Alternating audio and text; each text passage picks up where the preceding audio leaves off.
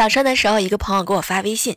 小猫小猫，前两天我第一次去女朋友家里，女朋友的妈妈超级热情啊，又是水果又是茶招待我，我心里边特别高兴，就想对这个未来的岳母啊赞美一番。阿姨，您保养的真好，看上去啊也就三十七八吧，谁也看不出来你女儿都已经二十了。